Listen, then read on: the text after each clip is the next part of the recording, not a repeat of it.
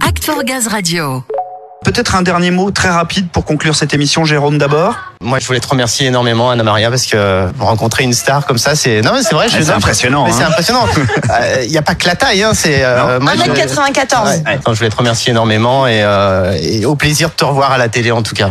Voilà. Bon, bah, merci beaucoup. Euh, merci à GRDF aussi pour le partenariat et surtout pour toute la communication qui se fait euh, autour des jeunes et du 3-3 et, du sport féminin aussi. Donc, euh, pourvu qu'il y ait encore de très belles années euh, de sport et de 3-3 euh, devant nous. Vive le sport, vive le 3-3, vive le basket. Et vive Limoges, bien sûr, qui nous a accueillis. On remercie toute la ville de Limoges, bien sûr. Avant de définitivement clore cette émission, on va retrouver une dernière fois Samuel pour prendre un peu, encore une fois, la température de cet événement. Samuel? Et au-delà de prendre la température, Ludo, on va retrouver quelqu'un qui a grandement œuvré à construire le thermomètre, à chauffer cette place de la République à Limoges aussi. Jean-Paul Robert, président du Limoges ABC, le club de basket féminin de Limoges.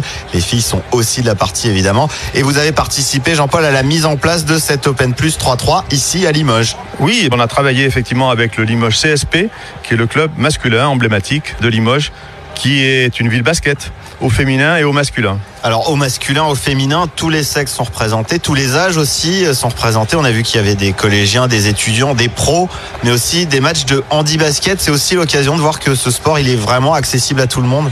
Oui, eh ben on est sur une déclinaison basket sur deux jours avec euh, un Open Plus garçon, un Open Plus fille et cet après-midi donc une animation avec des démonstrations de handi basket qui est ouvert aux handicapés évidemment. Donc c'est bien de montrer qu'on peut être handicapé et faire du sport même si c'est évident. C'est bien de le montrer au grand public et deuxièmement, le handi basket est aussi ouvert aux valides qui peuvent euh, pratiquer y compris en compétition d'ailleurs avec des barèmes de points qui sont pas les mêmes, mais c'est un sport qui transcende à la fois les générations, les âges et les sexes. Donc c'est bien d'avoir cette démonstration cet après-midi. Ensuite, on va passer ce soir sur le tournoi de qualification et demain sur la grosse manifestation proprement dite, l'Open Plus, qui est donc garçons et filles avec des équipes euh, de tout niveau, des équipes nationales parmi les meilleures en France et des équipes locales.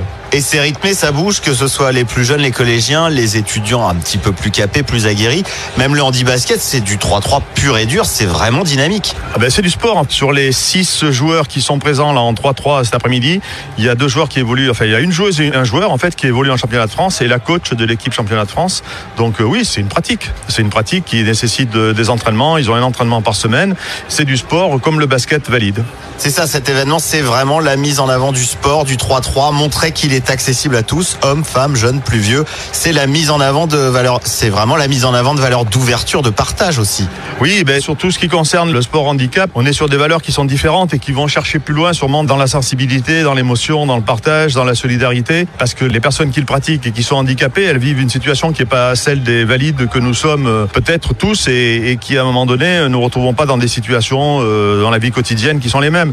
Donc euh, la solidarité, elle est d'autant plus importante. Déjà dans un sport co, elle est importante, mais je pense que sur la pratique du handi, c'est une valeur qui est encore plus forte. En tout cas, ils nous prouvent qu'ils n'ont rien à envier aux valides. Au contraire, même, euh, il y a des leçons à prendre pour certains. Au-delà de ces deux jours ici, on ne peut qu'inviter donc le plus grand nombre à passer sur l'une de ces dates de cette Super League 3-3 GRDF. Merci Jean-Paul Robert et bonne Open Plus. Merci, merci à vous. Bon, vous le voyez, tout le monde se donne rendez-vous sur les playgrounds, autour, dans les gradins. On n'attend plus que vous, Ludo, Léa et Anna-Maria Philippe. À tout de suite.